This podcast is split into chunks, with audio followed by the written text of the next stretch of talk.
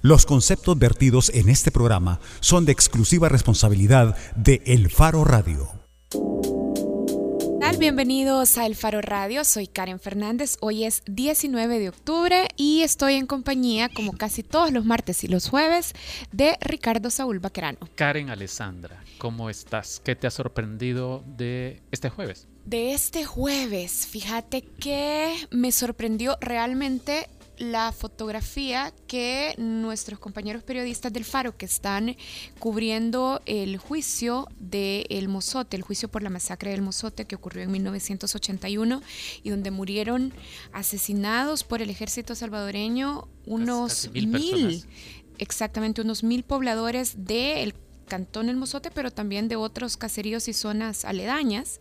Me sorprendió la foto que nos enviaron del general Juan Rafael Bustillo, que se presentó al juzgado para enfrentar el juicio que se está llevando en su contra, como también en contra de otros militares, de otros 17 militares. Esa es la gran sorpresa del día, que el general, uno de los 14 militares acusados... 17, 18. No, eso es uno de los jesuitas. Creo que son, bueno, bueno, pero son varios, son bastantes, ajá, que se presentara, tomando en cuenta eh, la alta graduación de Juan Rafael Bustillo.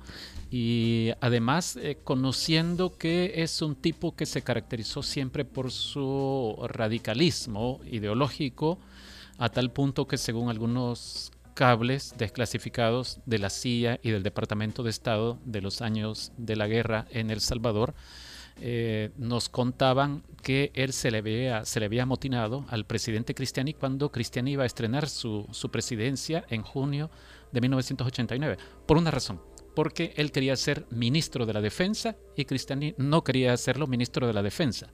Entonces se le amotinó a tal punto que eh, cesó las operaciones de la Fuerza Aérea en aquella guerra que se vivía en esos días, se insubordinó. Bueno, pero él, esta persona, se presentó hoy. Para mí fue una sorpresa porque pensé, no, eh, delegará a su representante legal, a un abogado, para que éste comparezca porque entiendo que hoy era su última oportunidad para decir presente, ¿verdad? Ajá, y bueno, ¿Qué cargo específicamente ocupaba eh, Juan Rafael Bustillo? El general Juan Rafael Bustillo era comandante de la Fuerza Aérea Salvadoreña y estuvo en este cargo entre 1979 y 1989. Pero para contarnos un poco más sobre la asistencia del general Juan Rafael Bustillo al juicio por la masacre del Mozote, está Nelson Rauda que lleva varias semanas ya cubriendo este juicio en San Francisco Gotera. Hola Nelson. Hola. Nelson, mira, nosotros estábamos eh, anticipando, bueno, contándole ya un poco a los que nos escuchan sobre eh, la asistencia esta mañana de Juan Rafael Bustillo al juicio por la masacre del Mozote. Contanos un poquito en la fotografía que nos enviaron. En la fotografía que está publicada ya en el faro.net, veíamos a Juan Rafael Bustillo sosteniendo un informe de la Comisión de la Verdad. ¿Por qué llevó este documento a la audiencia o en función de qué? ¿Qué estaba intentando demostrar? Fíjate que yo tuve la oportunidad de hablar con su hijo, eh, Rafael Bustillo, se llama también, que asistió, lo acompañó a la audiencia, el, general llegó acompañado de dos de sus hijos, y eh, Rafael Bustillo hijo me decía eh, algo que nosotros también ya habíamos advertido, que es que en el capítulo o en el apartado del informe de la Comisión de la Verdad, cuando habla de la masacre del Mozote, no vincula al general Bustillo. Es curioso que el general Bustillo use ese documento porque ese, ese informe lo vincula él, por ejemplo, con como autor intelectual de la masacre de los sacerdotes jesuitas en el 89 o también en el caso del asesinato de la francesa Madeleine Lagadec. Pero en el caso específico del Mozote, que es por lo que el general Bustillo está citado eh, en el juzgado de Gotera hoy, no dice nada de él y sí, en cambio, relaciona con nombre y apellido a otros oficiales eh, dirigentes del batallón Atacatl en ese momento. Antes de que pasemos a que nos contés detalles de la jornada de hoy, Nelson, y sobre esto que estás mencionando, vaya, entonces yo entiendo que el general Bustillo le da credibilidad al documento, desde, desde luego que pretende que sea un indicio de, eh, de, descarga, ¿no? Correcto. Pero has tenido oportunidad de preguntarle, entonces también deberíamos creer que usted sí tiene responsabilidad en los otros crímenes en los que se le vincula directamente en el informe de la Comisión de la Verdad. Fíjate que eh, solamente le pudimos preguntar, yo lo, único que le pude preguntar es cómo se declaraba, porque él llegó en filo de las 9 de la mañana. Sí, pero en eh, relación con lo del mozote. Ah, ajá, entonces cómo se declaraba por el mozote y nada más eh, esperó unos segundos y me contestó, ya el juez le va a declarar eh, a ustedes. Eh, durante la audiencia, en varias ocasiones expresó su deseo al juez de querer hablar y de querer defenderse en ese momento, pero fue reconvenido por su abogado defensor. Bustillo se le ha sido asignado un defensor público de la Procuraduría General. Eh, no, ha no ha nombrado a ningún abogado eh, particular. Eh, él entiende que no lo necesita, así me lo dijo también su hijo. Él, no, no, no necesita una defensa de otro tipo porque cree que él tiene suficientes pruebas para eh, defenderse de la acusación en su contra. Sí. Eh, entonces no, no le hemos podido preguntar luego de la audiencia, tratamos también junto, a otros periodistas eh, de formularle preguntas, pero su abogado y su familia lo reconvinieron y, dijo que no iba a declarar en ese momento, pero que posteriormente, una vez él haya rendido su declaración indagatoria, eh, sí está dispuesto a hablar con la prensa nacional e internacional. Sí, sigan a Nelson Rauda en Twitter porque en Twitter nos ha estado contando con mucho detalle y con mucha agudeza lo que está ocurriendo en esta jornada. ¿Cuál es tu cuenta en Twitter, Nelson? Mi cuenta es Raudaz y un guion bajo al final. Arroba Raudaz, y un guion bajo, al final, un poco complicado. Pero bueno, vos nos has estado, sí, nos has estado dando algunos detalles de lo que ocurrió ahora. Entendemos que el general permaneció varios minutos en, en la sala de audiencias. Sí, o sea, después de que terminó su audiencia de intimación, que básicamente a él le leyeron el recuento de la acusación, digamos, la narración de los hechos que por los que está acusado, eh, permanece media hora ahí más o menos en la lectura y luego dice, mire, le, dice el juez, mire, yo he escuchado atentamente todo lo que se me ha acusado, no me van a permitir hacer uso de la palabra. Entonces él eh, en ese momento quería rendir su declaración indagatoria y eh, el creyente David Morales y la fiscalía pidieron que la rindieran en ese momento, pero eh, el abogado, el defensor lo reconvino. Evidentemente, una, una declaración indagatoria sin haberse antes preparado podría haber sido muy, muy sencilla para la querella para poder eh, extraerle más información al general sobre, por ejemplo, quién le había dado la orden de trasladar tropas a eh, al Mozote en diciembre de 1981, de, de transportarlas en helicóptero. Eh, luego, cuando termina la audiencia de intimación, eh, empieza la declaración de una testigo que se llama María Rosario López. Ella es una testigo eh, sobreviviente del Cantón La Joya que también declaró ante la Corte Interamericana de Derechos Humanos en Ecuador en el año 2012. Y el general permaneció en la sala y escuchó todo el testimonio de, de Rosario López, pese a la protesta de los querellantes. Sí, y mira, ¿y qué dijo la testigo en esencia? Básicamente el testigo eh, narró cómo ella huyó del Cantón La Joya junto con su compañero de vida y sus tres hijos eh, el día 11 de diciembre del 81, cuando vio que los soldados iban entrando, dijo que se escondió en, un, en una abertura del Cerro del Perico, así lo dijo eh, literalmente, y que ella pudo ver cómo masacraban a su familia. Ella perdió 24 familiares en la masacre del Mozote. Luego dice que 15 días después de la masacre regresó al lugar de los hechos y ahí pudo encontrar, por ejemplo, una pañoleta verde que tenía la inscripción Batallón Atlacatl, que es el batallón eh, entrenado en Estados Unidos acusado por esta masacre, y además eh, pudo encontrar letreros en una casa donde había una señora ahí muerta con su hija de, días de nacida.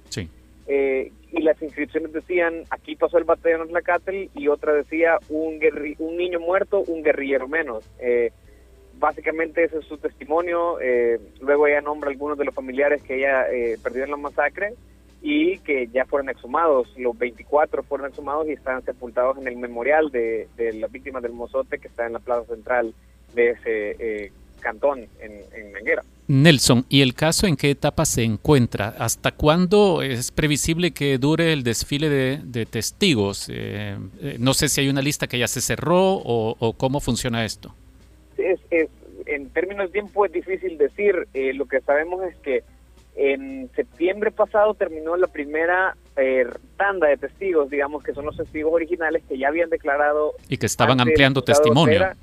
Eh, por, por la acusación de 1990. Sí. Luego, Rosario López y otros testigos están incluidos en una segunda tanda que son testigos nuevos para ah, el Tribunal Salvadoreño, pero que ya habían declarado, por ejemplo, en el proceso internacional ante la Corte de Derechos Humanos. Sí. Eh, ese proceso se termina mañana, esa tanda, digamos, se termina ah, mañana. Tenemos todavía un testigo más por la tarde y uno más el día de mañana, y ahí cerraríamos con esa fase de testigos. Y eh, luego, por lo que entiendo, el caso entrará en un. Eh, el juez se dedicará a, resolver algunas peticiones que han hecho las partes, peticiones de, acceso a la información de las Fuerzas Armadas, peticiones de nombrar algunos testigos extras. El juez, por ejemplo, ya ha adelantado que mandó a convocar al equipo antropólogo de argentinos que hizo exhumaciones en el 92 y algunos eh, expertos en balística y antropólogos estadounidenses que trabajaron en esa misma época. Eh, los ha mandado a, llamar, perdón, los mandado a llamar con, Cancillería y con el Instituto de Medicina Legal. Entonces, en la medida que eso se vaya resolviendo y que estos testigos puedan venir al país, se volverán a programar audiencias. Hoy también hemos sabido se deberá programar la declaración indagatoria del general Bustillo, aunque otros militares acusados en este proceso ya han dicho que quieren dar esa declaración y luego se han arrepentido. Entonces habrá que ver si se concreta. Eh, sería la primera vez que un militar declara ante un tribunal salvadoreño por los hechos del Mozote. Sí, bueno, muchas gracias Nelson. Vamos a estar pendientes de lo que nos sigas contando durante la tarde sobre esta nueva declaración que se espera para hoy.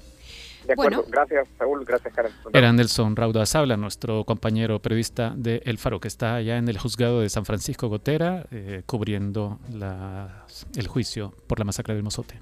Exactamente. Bueno, y más adelante en El Faro Radio, en un par de minutos después de los comerciales, vamos a estar conversando con Ima Girola. Ima es defensora de los derechos de las mujeres, pero también ha hecho un trabajo muy importante defendiendo derechos humanos. Así es que vamos a hablar sobre esto. Queremos retomar lo del Mozote y queremos hablar también de los derechos de las mujeres, la situación de los derechos de las mujeres, sobre todo ahora que se viene el escenario de renovación de Asamblea Legislativa y elección presidencial también en 2019. Exactamente, así es que si quieren participar de este programa pueden hacerlo a través de las redes sociales. Las del Faro nos pueden escribir a la página de Facebook, a la cuenta de Twitter o directamente a la cuenta de Twitter nuestra que es arroba el Faro Radio.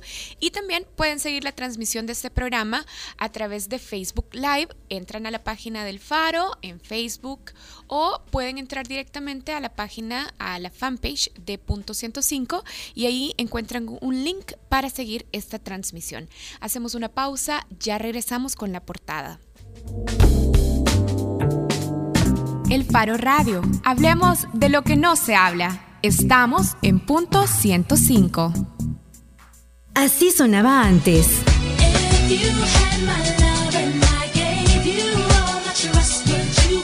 Así suena hoy.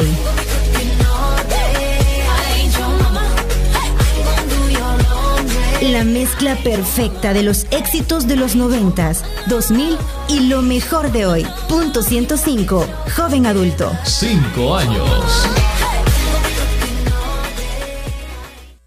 Estamos haciendo de Santa Tecla una de las ciudades más seguras del país. Ahora hay tres agentes CAMST por cada mil ciudadanos. Contamos con Escudo Tecla, el sistema integral de seguridad más moderno de la región. Crecimos la flota vehicular al servicio de la seguridad en un 2000%. Todo esto ha logrado reducir la delincuencia en un 85%. Pero lo más importante, somos la ciudad más difícil de delinquir de nuestro país. Aquí el que la hace se le ve y se le atrapa. Alcaldía Municipal de Santa Tecla. Nuestras obras hablan. ¿Cómo tú crees que este un ministro eh, gana tres mil gana solo 3 mil dólares y tiene subalternos que ganan 5 mil, 6 mil, 7 mil dólares? ¿Tú no crees que le están pasando un cheque por debajo de la mesa? El Faro Radio. Hablemos de lo que no se habla. Martes y jueves, una de la tarde, en punto 105. La tecnología usada por bloques de la Peña nos diferencia de los demás. Pesan menos, logrando transportar más unidades por camión. Pegas más bloques por hora, absorben menos agua y nuestras aristas y huecos tienen mejor acabado. Bloques de la Peña no solo cumple la norma de la construcción, la supera. Llámanos al 2241 4500. Bloques de la Peña, tecnología que no te falla. Los sábados, agrégale un plus a tu fin de semana y disfruta de los tracks del momento. Evelyn Álvarez te los presenta todos. Del 20 al 1 en Plus 20, el conteo musical de la semana con los éxitos favoritos. Plus 20, todos los sábados de 10 de la mañana a 12 del mediodía por punto 105. Así sonaba antes.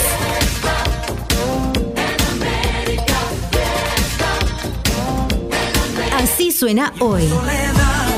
Cuando quiera yo salir a buscarte, cuando miras a la luna y no está. La mezcla perfecta de los éxitos de los noventas, 2000 y lo mejor de hoy. Punto 105, joven adulto. Cinco años. La portada en el Faro Radio. La portada en el Faro Radio es gracias a Bloques de la Peña. Elige el bloque que no solo cumple la norma, la supera. Bueno, estamos de regreso en el Faro Radio. Como lo habíamos dicho antes de irnos a la pausa, hoy queremos hablar sobre el mozote, la situación general de derechos humanos, los avances que tenemos en este país para vencer la impunidad y también queremos hablar sobre violencia contra la mujer.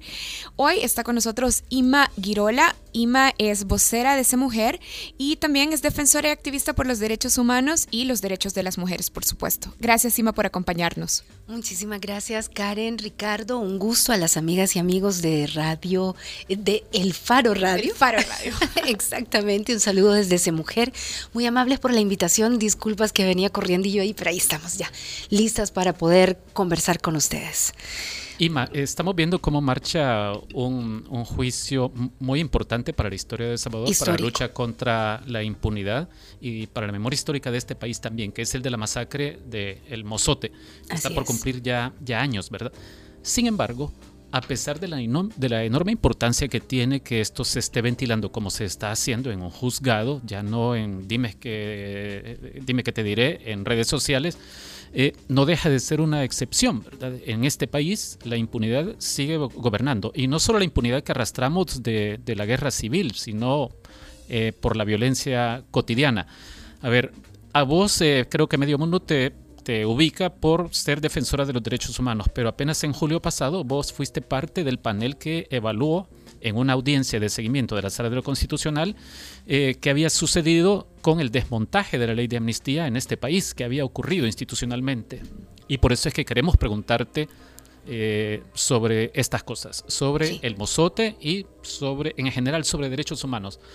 Vienen dos elecciones eh, en los próximos años, IMA, la de alcaldes y diputados. En 2018 posiblemente la de diputados sea más importante para este tema y la presidencial en 2019. Eh, por lo tanto, es una oportunidad de renovación de cuadros gobernantes, digamos, de cuadros políticos en los, los cargos públicos eh, de este país. ¿Vos tenés alguna razón para ser optimista a partir de que se va a renovar Asamblea Legislativa y de que tendremos nuevo presidente a partir de 2019?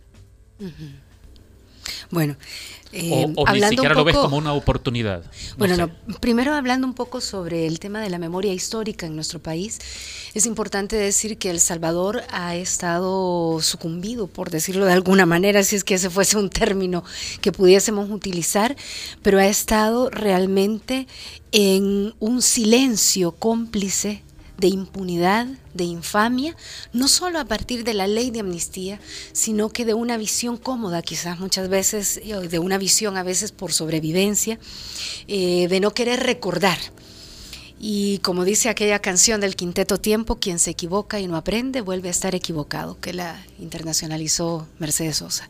Entonces, cuando estamos constantemente queriendo olvidar el pasado, lo único que estamos haciendo es repitiendo de manera cíclica lo mismo eh, que eh, nos tiene hundiéndonos en una visión de represión, de militarismo, de autoritarismo, de violencia, de impunidad.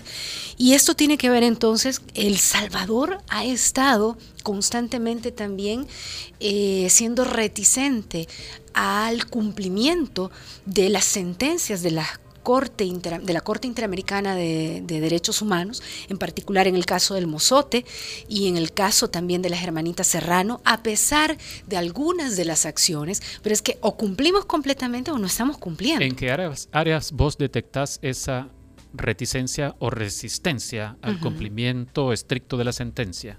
Bueno, estamos hablando, estamos hablando de varias cosas. Por un sí, lado, pero para, para ilustrar un par de ejemplos. Por un lado, si estamos hablando de un principio fundamental y de una obligación de todo Estado, es la investigación exhaustiva el procesamiento de los casos, la sentencia que debe de haber, la reparación integral, no ir dando dádivas por aplausos, la las, eh, reparación integral, la garantía de no repetición ¿Cómo se, dice esto de manera concreta?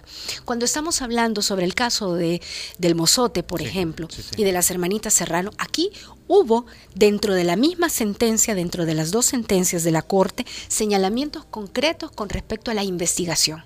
¿Realmente abrimos los casos para la investigación o no? Y, la verdad es que no se abrieron estos casos para la investigación. Más bien, más bien el Estado salvadoreño a través de su presidente de la República, ahora expresidente, Mauricio Funes, y de su entonces ministro de Justicia y Seguridad, que también había sido ministro de Defensa, que ahora vuelve a ser ministro de Defensa, encubrieron a los militares en uno de los casos, en el caso de jesuitas, por ejemplo. Pero esto es simbólico. Pero alguien podría decirte, podría replicarte, pero si hay un juicio Estamos hablando precisamente de un juicio en el juzgado de San Francisco Gotera. Pero eso es muy a pesar del Estado salvadoreño. Y eso tiene que ver precisamente con eh, una serie de acciones de presión que se ha realizado desde diferentes espacios de derechos humanos en nuestro país y además del empuje trascendental de una sentencia constitucional eh, a partir de un recurso de inconstitucionalidad que presentamos, que trabajamos y presentamos un conjunto de ciudadanas y ciudadanos y quienes estuvimos trabajando de cerca, Pedro Martínez, Benjamín Cuellar, eh, Roberto Rugamas, eh, mi persona, trabajando directamente y un conjunto de personas y de organizaciones que acompañaron también este esfuerzo para presentar ese recurso de inconstitucionalidad de la ley de amnistía el 13 de el 20 de marzo del 2013 y que hubo una resolución el 16 de julio del 2000, el 13, de, julio, del, 2016, exactamente, y que a un año de eso, el 19 de julio de este año 2017, se eh, dio una audiencia de seguimiento del cumplimiento. Y ahí nos dimos cuenta de lo nefasto de nuestras autoridades que su incumplimiento ha sido casi nulo en muchísimas de las áreas. Solo para cerrar, Karen, para, para, cerrar este capitulito, cuando vos decías entonces que se ha evidenciado incumplimiento, reticencia, y cuando se hace alusión al Ejecutivo es que se esperaba, o no sé si se demandaba específicamente, que dentro de la Fuerza Armada se investigara adecuadamente qué había ocurrido en aquellos días de diciembre de 1981, en el caso de Mozote. Y no solo dentro ¿A eso te referís? Me refiero a ello y además que se tenía que haber abierto un proceso de investigación en diferentes casos. También el IDUCA presentó más de 40 casos ante la Fiscalía General de la República. Eh, en, ese mismo año, 2013, y en otros, eh, sí, 2013 y en otros años anteriores también. Cuando nos dice que hay resistencias del Estado salvadoreño para investigar, ajá, tenemos que poner la vista en el Ejecutivo, pero también en la Fiscalía General de la República. También en el Ministerio Público, en la Fiscalía General de la República. También es importante decir, por ejemplo, que en las Fuerzas Armadas todavía la brigada acá en San Miguel se sigue llamando Domingo Monterrosa y sigue llamándose así. Y entonces también. Entonces, el hijo del señor eh, Monterrosa, pues también eh, del alto mando que ha estado en estos grupos antipandillas y etcétera, que en diciembre del año pasado también fue juramentado para ese cargo. Entonces, tú te das cuenta que esta es una cosa que está allí no solamente por los actos simbólicos que esto pueda eh, tener de evidencia, sino por los actos concretos de evidencia donde es qué bien, qué bien y se saluda que en el canal 10, por ejemplo, haya un documental que constantemente es este. Esto es muy bueno, esto es muy importante.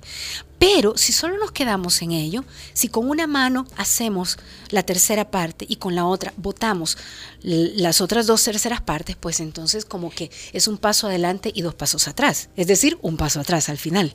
y hablando del órgano judicial, ya nos decías, bueno, investigación, sentencias y garantías de no repetición. Yo quiero que hablemos de cada uno de estos eslabones, pero hablemos de el órgano judicial y de las sentencias. ¿Dónde ve las mayores debilidades del órgano judicial precisamente cumpliendo con los compromisos que el Estado salvadoreño debe asumir en materia de memoria histórica. Porque en el caso este del Mozote lo que hemos visto es un primer juez que dice, esto es delito de lesa humanidad, hay que eh, reiniciar la investigación por el Mozote y ahora vemos a este nuevo juez que está haciendo el proceso. Claro, es decir, estos son avances importantes. Mira, eh, cuando una hace los cuestionamientos, no puede señalar que todo es absoluto malo o, negativo o hacia atrás o que todo es absoluto hacia adelante. Hay que identificar los claroscuros que hay aquí. Hay que identificar todos los matices y poderlos colocar en su justa dimensión. Y en esa justa dimensión hay que decir que además la sentencia, no solo de la Corte Interamericana, sino luego la sentencia de inconstitucionalidad de la ley de amnistía, precisamente mandataba que por un lado aquellos casos que ya se habían abierto, entonces tenían que y que habían sido cerrados por la ley de amnistía, la infame ley de amnistía tenía que ser eh, reaperturados justo en el momento donde se habían quedado, por decirlo de esta manera. Y aquellos que no se habían abierto, pues poderlos abrir finalmente. Entonces, en el, en el caso del órgano judicial, lo que vemos es que no hay una preparación. Se Mujer planteó justo hace un año, el 11 de octubre del 2016, planteó la necesidad de fortalecimiento de la institucionalidad en materia de reparación integral, de hacer justicia, de hacer una acción también de satisfacción en relación hacia las víctimas y el derecho a la verdad, el derecho a la memoria histórica y en relación también a la garantía de no repetición. Y en ese sentido planteamos la necesidad incluso de fortalecer al órgano judicial en dos vías. Por un lado, con tribunales especializados en relación a la impunidad, eh, hay que decirlo con claridad que los delitos de lesa humanidad tienen un, procesamiento y deben de tener también una claridad y una especialidad. Por otro lado, en la vía forense, en la vía del Instituto de Medicina Legal, que depende de la Corte Suprema de Justicia, y en ese sentido entonces también eh, fortalecer la parte del laboratorio, la parte de la investigación forense y por supuesto la articulación junto con la Fiscalía y el trabajo que se pudiese generar a partir de, eh, la investigación que se pudiese dar ahí, incluso con la Procuraduría para la Defensa de los Derechos Humanos. En el caso del órgano judicial, eh, tenemos a estos dos jueces que nos dice, bueno, qué interesante el trabajo que han hecho, pero vos tenés alguna suspicacia, algún temor respecto de la Corte Suprema de Justicia. No hablo de la Sala de lo Constitucional, sino de la Corte Suprema de Justicia, que ya le hemos visto actuando eh, en defensa de los intereses de, por ejemplo, los militares acusados eh, por el asesinato de los jesuitas. Sí, ya le hemos visto diciendo que en un único y exclusivo caso en todo el mundo, la difusión roja, que sabemos que la difusión roja es orden de captura aquí en todos lados, que no, que en ese caso solo era orden de localización. Pero vos temes algo en el caso del mozote, por ejemplo, de que pueda ocurrir algo en la Corte Suprema de Justicia para tratar de obstaculizar o de frenar algún avance importante en la búsqueda de justicia en el caso del mozote o, es imposible? Siempre hay que tener desconfianza. Cuando las instituciones son nuevas ante esto, eh, digo ante esto es eh, cómo comenzamos a abrir realmente una brecha importante para el combate de la impunidad de los casos del pasado, como se dice comúnmente, y de los casos del presente, hay que tener siempre un poco de confianza, pero también un poco de desconfianza. Y la desconfianza, llenarla no de desesperanza, porque eso es lo negativo, sino más bien de los impulsos de un monitoreo constante. El caso del Faro, por ejemplo, que está allí, tiene una persona que, o un equipo pues, de trabajo que está ahí pendiente, de organizaciones como eh, de tutela que están pendientes también y que están allí. Eh, David Morales, ex procurador eh, para la defensa de los derechos humanos, está allí presente como querellante también. Entonces es necesario que las instituciones, pero además que la, la sociedad, podamos ejercer un trabajo de monitoreo constante, de demanda de rendición de cuentas y demandarle incluso a la misma Corte Plena, a, Corte Plena, que eh, mantenga un proceso de seguimiento y de transparentación de las acciones que se vayan a desarrollar, pero que además también eh, tiene que prepararse en función de cómo va a ir manejando, porque este es un caso pero es que hay muchos más casos. Entonces, ¿cómo va a ir manejando estos casos? ¿Cómo se va a preparar ante esto?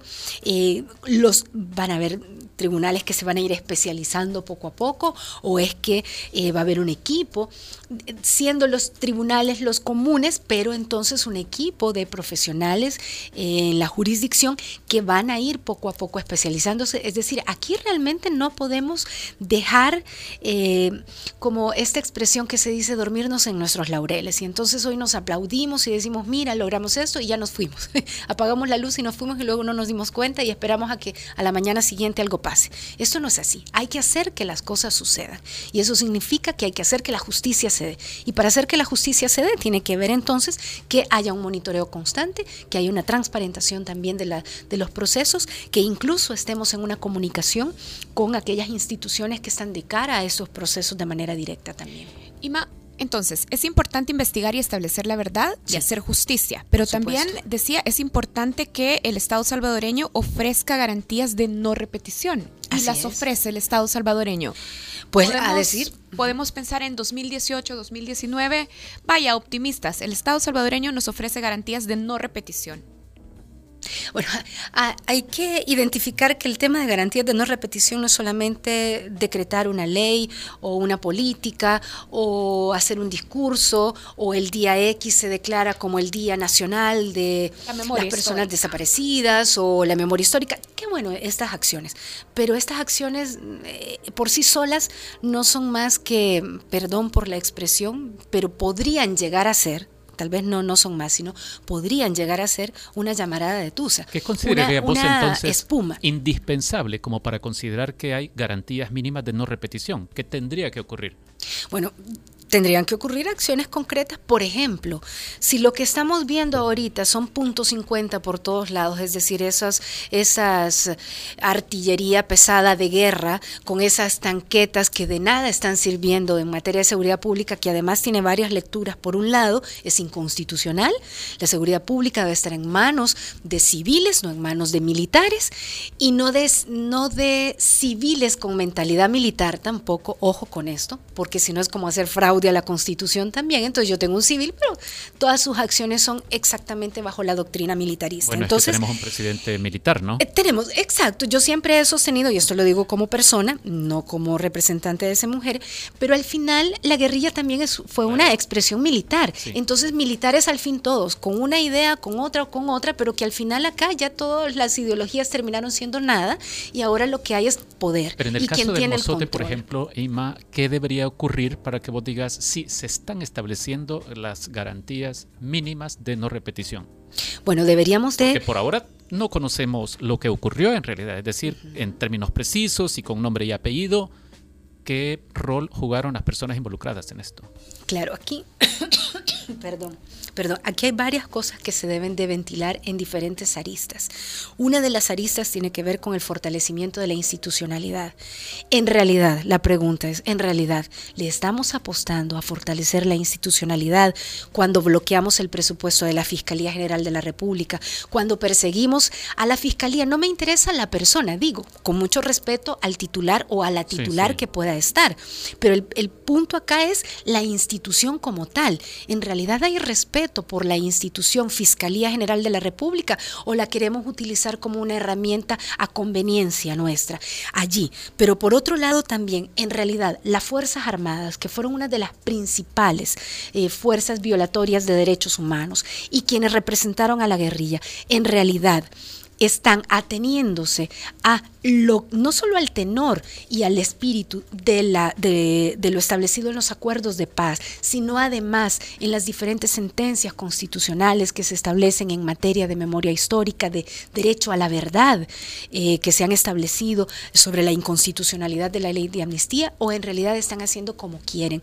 En, esta, en esta audiencia especial de seguimiento al año de de la declaratoria de inconstitucionalidad de la ley de amnistía, por ejemplo, fue claro y evidente que la Asamblea Legislativa y el Ejecutivo no habían hecho absolutamente nada, nada, nada, nada. Y que si bien es cierto, la Fiscalía logró sacar un poco eh, a, un planteamiento sobre las acciones y el plan, también era como insuficiente, ciertamente. Entonces acá nos estamos enfrentando y, y esta cosa, ahí se logró determinar no solo que no habían hecho nada, sino que además nos estaban mintiendo.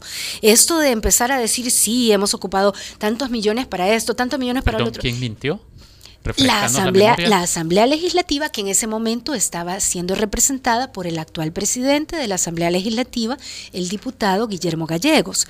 Entonces, quien miente es la institución. Sí. Ahora, la institución en, ese momento está representada, sí, pero este era el informe que estaba presentando y, y igual si se lo hubiera hubiésemos preguntado a la diputada Lorena Peña, que en el otro momento estuvo siendo presidenta de la Asamblea Legislativa, y a Sigfrido Reyes en el anterior momento, y al otro señor del PCN, que ahorita se me ha ido el nombre, Ciro Cruz Cepeda. Eh, Ciro Cruz Cepeda. Entonces, seguimos hablando de estas cosas, pero en función de lo que corresponde al periodo tal de de, con respecto a la inconstitucionalidad de la ley de amnistía, ahí está tanto la diputada Lorena Peña como el diputado eh, Guillermo Gallegos. Y en el caso del Ejecutivo, igualmente, claro, en relación a la, a la Corte Interamericana y a las sentencias de la Corte Interamericana, está el expresidente Mauricio Funes y en relación a la ley de amnistía y su inconstitucionalidad, el presidente actual, profesor Sánchez Serén. Entonces, lo que estamos viendo acá, y más allá de los nombres, que por supuesto que es un ejercicio también de memoria histórica porque se nos olvida luego quiénes estaban y cómo estaban, también es cierto que hay que decir que se trata de las instituciones que no están funcionando, pero no están funcionando porque hay círculos de poder, de corrupción, que nuestra ciudadanía no está actuando y no se trata de salir a la calle a quemar llantas, sino que se trata de tener una acción que pase de la indignación en redes sociales y de los memes, cosa con la que como institución y como persona no estamos de acuerdo, con ponerle nombres y chistes y etcétera, y etcétera, etcétera, que vemos muchas veces en las redes sociales, pero en realidad, ¿qué tanto podemos sentarnos y discutir y debatir y presentar propuestas y hacer incluso acciones como las que en Guatemala se han estado dando también. Entonces, aquí hay muchas aristas que hay que plantear. Creo que no te estoy, no les estoy contestando completamente cada una de las situaciones. Pero nos hacemos una pero Creo que hay diferentes áreas que hay que cubrir en este sentido. Estamos hablando también de la importancia de que haya unas CICIES en el país, por ejemplo, y ya lo hemos visto en Guatemala, cómo ha habido un trabajo fortalecido entre la Fiscalía eh, de Guatemala al mando de eh, la actual fiscal Telma Aldana, que fue magistrada también de Corte eh, Suprema en, en, Guatemala, y la CICIC, que por cierto ha sido denostada y ha sido atacada por todos los medios posibles, por los altos círculos del poder en Guatemala y que en El Salvador nos imaginamos que por eso es que no la quieren tampoco tener una, una especie de CICIES en el país, pero hay que ir mucho más allá. Y en ese sentido de ir mucho más allá hay que fortalecer las condiciones, incluso en el tema de la ley de partidos políticos, lo del financiamiento de los partidos políticos, cómo se quiere esconder toda esa situación. La corrupción no solamente es en términos monetarios, la corrupción son una serie de decisiones también que se toman a espaldas de la, de la ley, de la justicia y de la constitución muchas veces. Bien, Ima, queremos hablar también sobre derechos de las mujeres. Y es que en el último mes la violencia contra las mujeres ha estado en la discusión, en la agenda pública, sobre todo después de que el FMLN decidió expulsar a Nayib Bukele, entre otras razones, acusándolo de misoginia. El fiscal, la Fiscalía General de la República, montó rápidamente un caso en este tema. Y también el mismo alcalde de San Salvador, Bukele, esta semana acusó en televisión a Eugenio Chicas de abusar sexualmente de una menor de edad y luego casarse con ella. ¿Podemos esperar de estos debates públicos avances sustantivos en los derechos de las mujeres o más bien son un show de carácter político? Bueno, eso va a depender de la población en general. Eh, y de la, no, no solo de las organizaciones, también de las organizaciones, de los propios medios de comunicación también, eh, más que de los mismos políticos y políticas, porque es triste darnos cuenta que El Salvador tiene más de una década de estar entre los tres primeros lugares de los países en el mundo con más altos índices de feminicidios o de femicidios, de asesinatos a mujeres por el hecho de ser mujeres. Una década sostenida. Es que ni siquiera en las cosas buenas hemos tenido una década eh, sostenida, manteniendo eh, eh, el top, ¿verdad? Ahí, entre los tres primeros lugares. Pero en el caso de los feminicidios lo hemos tenido. Y no ha habido este, esta movilización de opinión pública que de pronto sí la hay porque un alcalde viene, dice, porque un secretario eh, eh, de comunicaciones de la presidencia viene y hace o dice. Entonces, aquí hay una situación y es que realmente son los las mismas cúpulas partidarias y los mismos funcionarios y funcionarias quienes terminan utilizando eh, las banderas ciudadanas de derechos humanos y las vacían totalmente de contenido para llenarlas de eh, elementos de aire electoral realmente. Sería el caso, por ejemplo, del FMLN IMA que lleva a su alcalde, por ejemplo, rápidamente al Tribunal de Ética para discutir una agresión contra una de las concejales, una de las, bueno, de la síndica, por ejemplo. Claro que está pensando en esto, en cómo los partidos rápidamente, en este caso, pueden tomar una bandera de lucha ciudadana y actuar más en función de sus intereses eh, partidarios más que auténticamente por la causa. Sí, es que mira, la verdad es que hay que hablemos del caso de Nayib Bukele, hablemos del caso de Eugenio Chicas, hablemos del caso de Raúl López, viceministro yo agregaría de Justicia. También, y hablemos el caso de del FMLN contra un magistrado de la Sala de la Constitucional hace algún tiempo también. También, por también. presunta violencia doméstica. De dos magistrados, sí, sí, sí, sí. Uno por una situación de violencia intrafamiliar, otro por una expresión de violencia hacia las mujeres. genuinas de avances en materia de lucha contra la violencia hacia las mujeres o como decía Karen, es puro show político, es puro circo. y hablemos sobre el caso de Iris Chavarría. Entonces, fíjate tú cómo, cómo se va desplegando el abanico. Una mujer eh, administrativa que tiene un puesto X sin mayor trascendencia política ni partidaria dentro de una estructura de la Asamblea Legislativa, eh, denuncia acoso sexual en el año 2010 por parte del gerente de recursos humanos en aquel momento. Eh, Resulta que entonces su jefe más inmediato, el, de Relaciones Públicas, encubre al de Recursos Humanos, pero la Junta Directiva en pleno encubre al de Recursos Humanos y al de eh, Relaciones Públicas. El de Relaciones Públicas no acosaba sexualmente, pero encubría al acosador sexual. Y generaron toda una serie de acciones hasta que terminaron despidiendo a la señora que trabajaba ahí, la señora Iris Chavarría, que nosotras llevamos el caso también durante varios años terminó ella yéndose con toda su familia fuera del país, huyendo del país.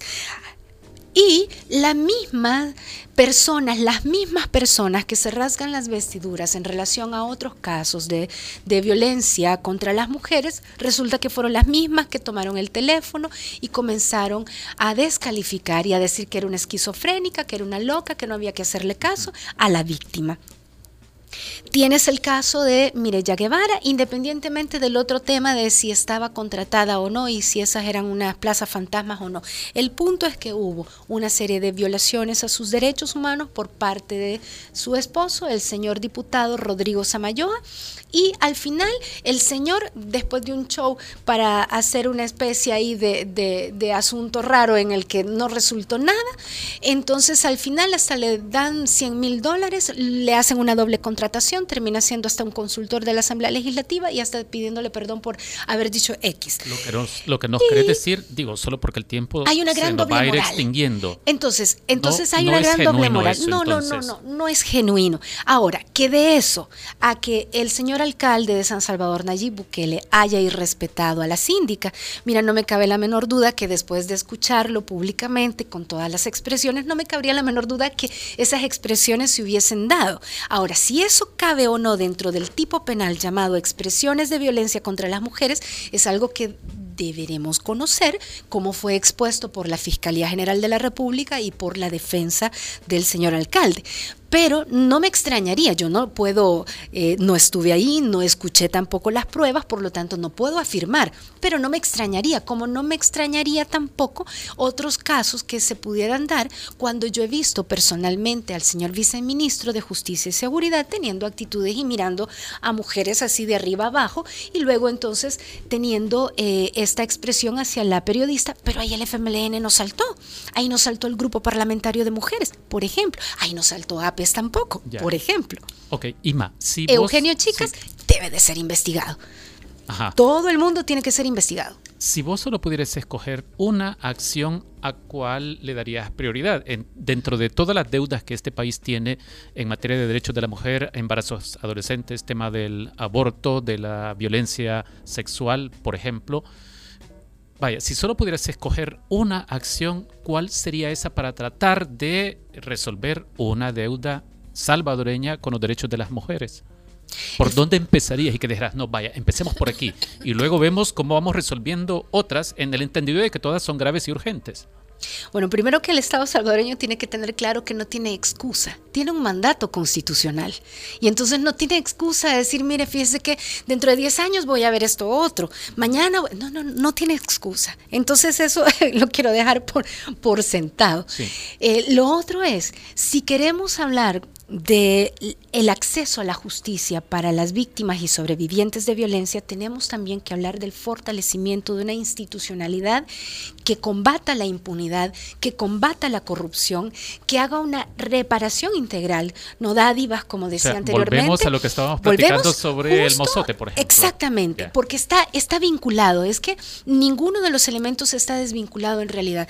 Y luego, finalmente, no se trata de casos aislados, porque si volvemos otra vez al tema, a la lógica de los casos aislados, entonces este Estado va a terminar siempre por tener deudas absolutamente pendientes en materia de derechos humanos. Se trata realmente de que asuma su responsabilidad como tal y que diga, bueno, muy bien, hay que hacer una serie de transformaciones que hay que empezar, sí, pero no se trata de empezar con casitos o con casotes para poderlos mencionar de una o de otra manera con casos que sean emblemáticos o con casos que, sean de lo cotidiano. Se trata realmente de hacer un fortalecimiento, se trata de que dejen de robar, de que dejen de encubrir, que dejen de mentir, que dejen de seguir eh, aplaudiéndose cuando no hay que aplaudir, que dejen de seguir diciendo, no, pero es que mire, es que después de los 20 años, de los 15 años, de los 40 años, no, no se puede. Ima, necesitamos cerrar, pero yo no puedo dejarte ir sin que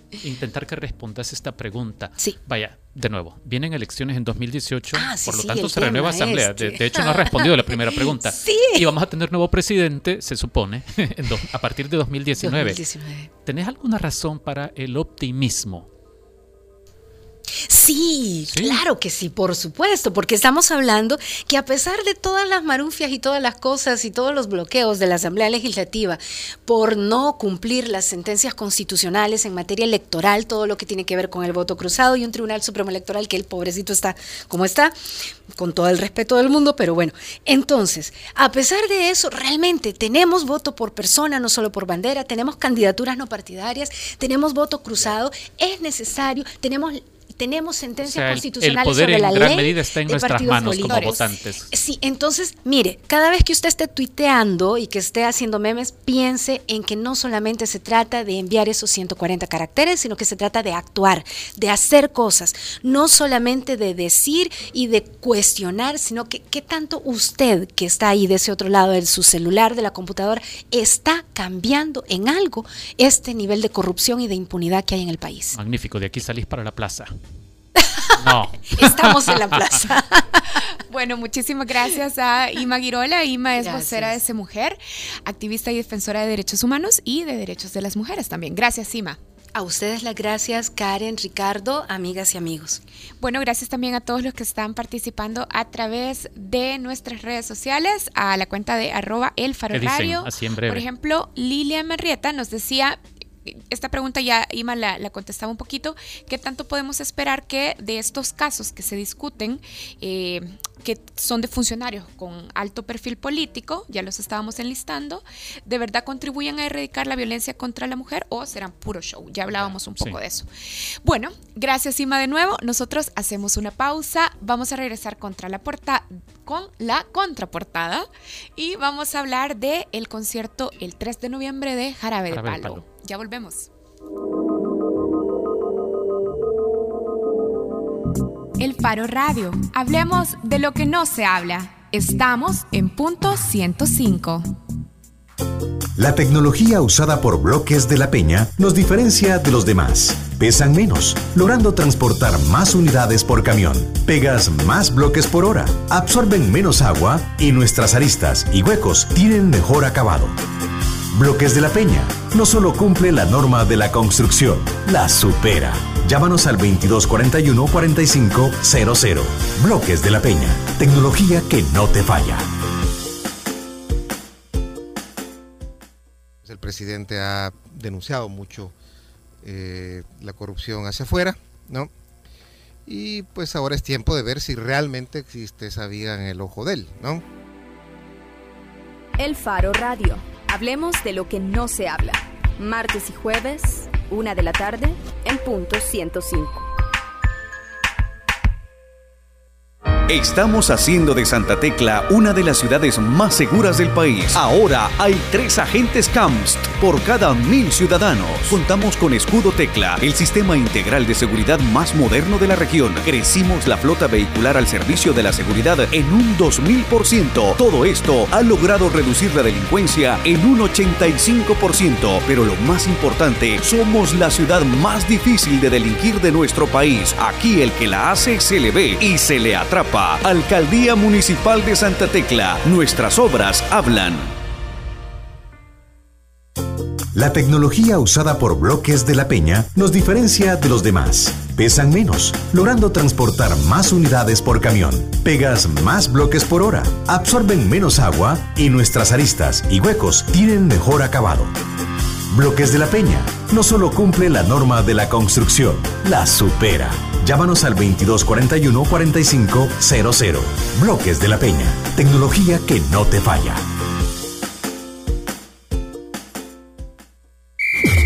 Disfruta la nueva temporada de El Tiki Taka. El Tiki Taka. Con el tridente goleador de Gerardo Mason, Osil y Adidas. Siempre en la cancha del 105.3 FM, jugando de local los lunes, miércoles y viernes a la una de la tarde por punto 105.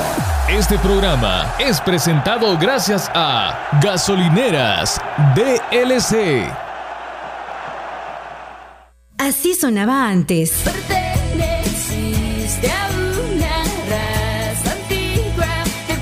Así suena hoy.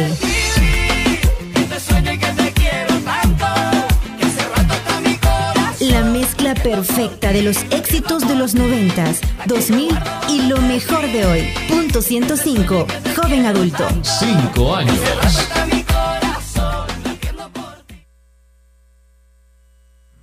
La contraportada en el Faro Radio. Estamos de regreso en el Faro Radio. Bueno, vamos a hablar sobre el concierto en San Salvador el 3 de noviembre de Jarabe de Palo. Y hoy está con nosotros Norwin Herrera, organizador y promotor del concierto, para contarnos un poquito más sobre esta gira de Jarabe de Palo. Hola Norwin. Hola, ¿cómo están? Bien, Norwin, mira, Paudones anunció hace, ¿qué? Hace un año. Dos años. Ajá, hace dos años que tenía cáncer. Cierto. Luego nos contó que se había recuperado, pero este año, a principios de este año, febrero, nuevamente anunció que había vuelto el cáncer. Y esta gira justamente la está dando con ese cuadro, con ese cuadro de salud. Y además tiene otra diferencia, es que es un concierto acústico, porque el, el en San Salvador fue en un pabellón de la feria. Claro. ¿Qué podemos esperar de este concierto? bueno, primero que este la segunda, el segundo tratamiento de Pau Donés fue, vamos a decir que ha sido Exitoso. exitoso y él está Listo. libre, o sea, está listo y además hay una cosa interesante que él está eh, listo para vivir. O sea que, y disfrutar, porque creo que Pau Donés había sido un poco eh, acelerado en su vida y ahora que está que cumplió 50 años, él... am, 51 de hecho. bueno, 51 hace unos cuantos días, perfecto. Este saca su disco que se llama 50 palos. Eh, es un acústico y por eso cuando nosotros anunciamos sobre el concierto decimos que es un concierto único. Porque Pau Donés efectivamente regularmente viene con banda como de rock en español y en esta ocasión no, viene con una chelista, viene un bajo y viene piano. Entonces, eh, ahí viene un poco el por qué lo estamos haciendo en el Teatro Nacional, que es la gran pregunta de la gente, ¿no? Hay dos cosas por qué la estamos haciendo en el Teatro Nacional. Primero, porque en nuestra empresa nosotros queremos eh, traer shows que sean diferentes. No es Tu empresa es Ureventos. Yurevento, sí. Ajá, Yurevento sin ese. y este nosotros pues queremos traer shows únicos en el sentido de que sea un espectáculo donde la gente puede vivir el concierto, vivirlo realmente, vamos a decir, a plenitud. Y el Teatro Nacional en este sentido se presta para eso. Es un teatro de cámara, está diseñado para la acústica, es casi perfecta en el teatro. Y este otro requerimiento que viene en el, en el, en el concierto es que, que debe haber un piano de cola. Entonces en el Teatro Nacional tenemos un piano de cola. Norwin, ¿y, Sí. ¿y por qué vos optaste por Jarabe de Palo? Es decir, ¿cuál es la virtud de Jarabe de Palo que vos dijiste? No, es que tiene que ser Jarabe de Palo el que yo pueda llevar a El Salvador y el otro concierto que es en Nicaragua, ¿verdad? Cierto. Eh, ¿Por qué Jarabe de Palo? ¿Por qué jarabe de palo? Bueno, porque po- como filosofía de vida yo tengo fluir. Entonces, al fluir he llegado hasta jarabe de palo de pura casualidad. Yo eh, me asocié con un salvadoreño en Estados Unidos que es un agente, un booking agent. Y él es el booking agent de jarabe de palo en los Estados Unidos. Él le prepara 35, 40 conciertos en Estados Unidos. Y él es, es mi socio. Entonces, eh, al conocerlo, me dijo, mira, vamos a, hagámosle tres conciertos de los 35. Entonces mi empresa en Estados Unidos hizo tres conciertos. Hizo Chicago, Detroit y Cleveland. Entonces hicimos esos tres conciertos. En una de esas conversaciones con Pau Donés en, el, en una gasolinera, creo que fue, que le, di- le dijimos, mira, ¿y por qué no vas a El Salvador? O sea, si nosotros somos salvadoreños, ¿por qué no venís a El Salvador? Y dijo, si me pagan, voy, dijo. Entonces, nosotros, ni lentos ni perezosos, le tomamos la palabra. Ya. ajá. Entonces- Ka- Karin, ¿a vos te gusta Jarabe de Palo? Me gusta. Eh, ¿Qué es lo que más te gusta de Jarabe de Palo? ¿Cuál? Fíjate que Yo me puedo eres. un par nada más. eh, eh, digo, no soy el gran fanático de Jarabe de Palo. Ajá. Sí, pero yo no soy sé que tan, Karen... tan fan. A ver. A ver, Pero, hay una tres. canción, fíjate, hay una Anda canción. googleando. No, Anda no, no, googleando. Le vamos a dar chance. Ajá, es que hay una canción de Jarabe de Palo, Eres, la dije bien, no la Eh, dije mal. Eres es. Me gusta como eres. Me gusta como Ajá, eres, me ¿cierto? gusta como eres. Estaba solo buscando las primeras palabras. Esa es una de mis canciones favoritas de, de Jarabe de Palo y de hecho no es tan vie- no es tan, tan vieja. Porque yo la primera canción que recuerdo de Jarabe de Palo cuando iba al colegio, creo que es la que todos recordamos. La La- flaca. La Flaca, claro. Ajá, esa es la primera canción que recuerdo. Sí, Pero yo esta canción que me gusta. Cuando iba al colegio. Ajá. Cuando vos también ibas al colegio. me gusta como eres, no es una de sus canciones más viejas, es una canción 2000 era ya. Sí, y es buena. O sea, eh, en- de hecho, el concierto, el concierto está montado con 21 canciones de 21 canciones. 21 ca- 22, 22. 21 de los que ya todos conocemos, algunos e- la mayoría éxitos, ¿verdad? La Flaca, eh, ahora hizo éxito Humo, que es la última canción que escribió, que le escribe a la vida. eh, y eh, una inédita. O sea que la presentación... Son 22 canciones. El la concierto presentación dura alrededor de hora y media. Dos horas exactamente. Dos horas. Sí. ¿Y hay telonero o telonera? Hay dos teloneros. Hemos elegido a Carol Hills, una muchacha que es, eh, vamos a decir, nueva en el ámbito, pero muy buena en el sentido eh, musical. Ella toca la guitarra y la toca a la izquierda y aprendió a tocarla ella sola, o sea, no, no ha ido a escuela ni nada.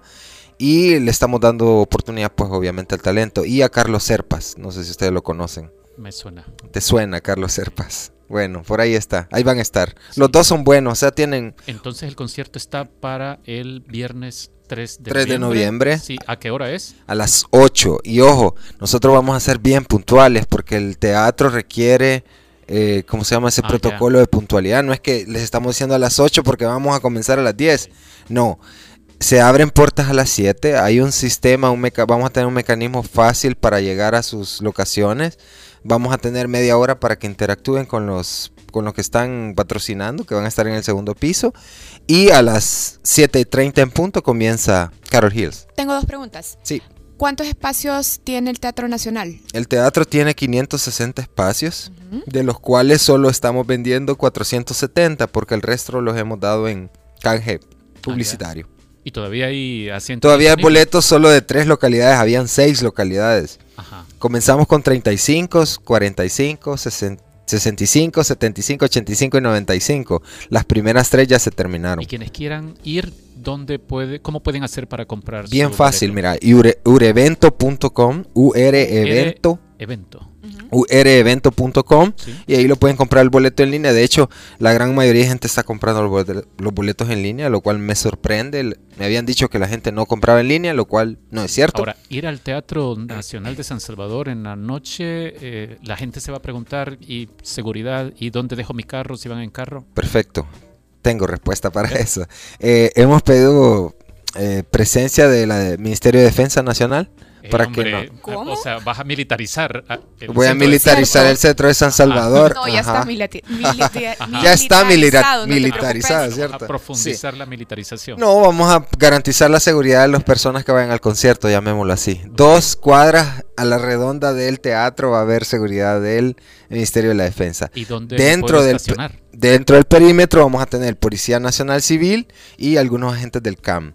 Vamos a proporcionar seguridad en el en el parqueo de Morazán que va a estar habilitado hasta que se vaya el último bus y estamos eh, poniendo a disposición algunos buses que van a salir probablemente, todavía no estoy completamente seguro si de Multiplaza o del parqueo de Cifco. Puede comprar un boleto de 5 dólares, eh, lo estamos haciendo a través de nuestro patrocinador Línea Ejecutiva. Entonces usted paga 5 dólares y usted deja el carro en el parqueo, se lo llevan en bus, lo dejan en el- ahí en el concierto, termina el concierto, sube al bus y lo van a dejar a su... Cuando eso esté resuelto, van a encontrar la información en esta página que nos decía. Todo está ahí. Sí, por lo menos saber que el, eh, ¿cómo se llama? El bus está disponible. Y Lo que además no hay sabemos un- el punto Hay, exacto. un- hay una página de Facebook donde pueden encontrar también más información. Correcto. Es así también, URE Evento. Y ahí está también creada la invitación. Hay un evento específico de Jarabe de Palo en, en El En Nicaragua Salvador. y en El En Salvador. Nicaragua y en El Salvador. Sí, Mi pregunta final, dale. porque vos ¿Por me qué te quitaste la, la del parqueo. No. sí, es esa. ¿Por qué te llamas Norwin? Esa me la puedes responder fuera del aire, pero en el teatro uno no piensa que puede tomar algo o comer algo. La gente entonces tiene que llegar ya Bebida. bebida y cenada. Be- bebido sanado. sí, eh, una cosa bien extraña que yo no puedo entender del Teatro Nacional, es una de las cosas que realmente no comprendo, la forma de hacer negocio aquí en El Salvador, quizás eso es otro tema aparte, pero eh, hay una prohibición que no se puede, no se pueden vender. Entonces, Ni adentro, ni en otra zona, pues, porque en, en sí, la hay un teatro de- café. Ajá. Hay, hay un espacio donde se Ah. podría hacer, pero está prohibido. No, yo en las salas lo entiendo perfectamente, Sí. pero afuera entonces Sí, hay, tampoco. hay un teatro café y no se puede vender. Ah. Entonces los patrocinadores no compran, los, e- no te patrocinan porque para ellos no es rentable. Norwin y el paro de labores en la Secretaría de Cultura no puede. Eso afectar. es, eso es una de las preocupaciones que tenemos ahorita, pero no queremos. eh, lo que estamos haciendo es preparando un plan B. No estamos eh, desechando el teatro todavía, estamos preparando un plan B en caso que esto se alargue, ¿no? O sea, una cosa que no podemos controlar, pero que sí estamos pensando en toda aquella gente que quiere ver a Jarabe de Palo y que obviamente quieren disfrutar quiere de ver a este Pau. concierto. Sí, que va a ser un concierto realmente interesante. Yo ya llevo como 10 y se los digo, no me aburro. O sea, vuelvo a ver el concierto y cada concierto tiene su propia energía. Sí, yo creo que él tiene más energía ahora y más pasión, más mística que nunca. Más mística que nunca. Bueno, gracias a Norwin Herrera. Y bueno, busquen la página de Ure Evento en Facebook o en la página web para que puedan comprar sus entradas y tener más información sobre el concierto de Jarabe de Palo en San Salvador el 3 de noviembre. Ur Evento, Ur no Evento. Ure Evento, Ur ¿verdad? Evento. Ajá, sí, es, Your Evento. Ur Evento. Yo Ah. le hice jugando un poco con el inglés porque como no lo había pensado para El lo Salvador. Your Evento. Este, hay un tema interesante, hay boletos a la venta en seis kioscos de la lotería, Metrocentro, Metrosur, Las Palmas, eh, eh, Plaza Merliot, eh, Centro Comercial Autopista, también en Coco Canela. Y si compran en Coco Canela les están dando un 20% de descuento en zapatos. de Coco Canela. Y el último en este Avi Travel, que está aquí a la vuelta. Bueno, gracias, gracias, a Norwin. Norwin. Nos vamos, esta canción la escogí yo, A ver. no la escogió Oscar Luna. Nos vamos con esto de la rapera guatemalteca Rebecca Lane y esta canción que a mí me gusta mucho, es un himno de hecho, ni una menos. Los esperamos el próximo martes. Adiós. Gracias. Ah.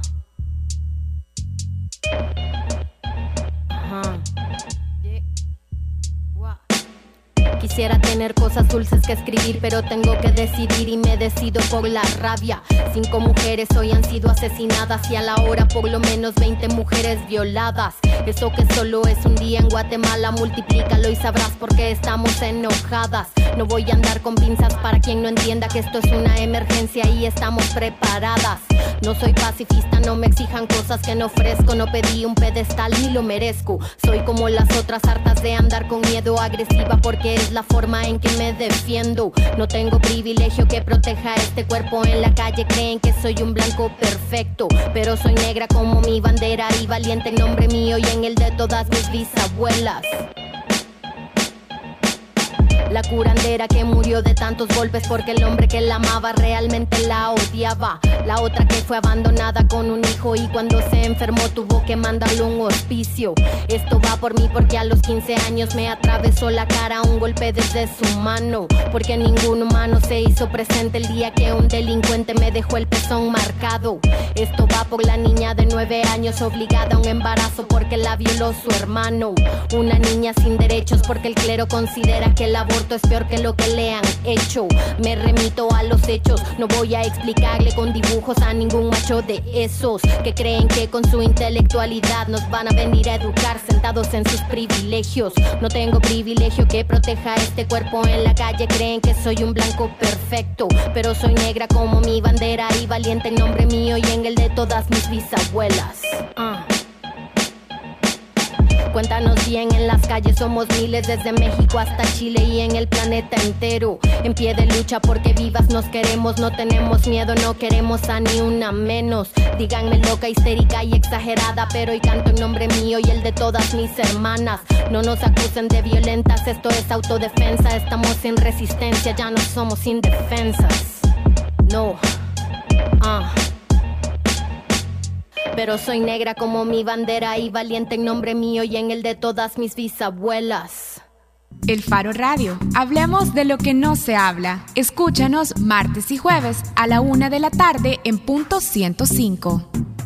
Los conceptos vertidos en este programa fueron de exclusiva responsabilidad de El Faro Radio.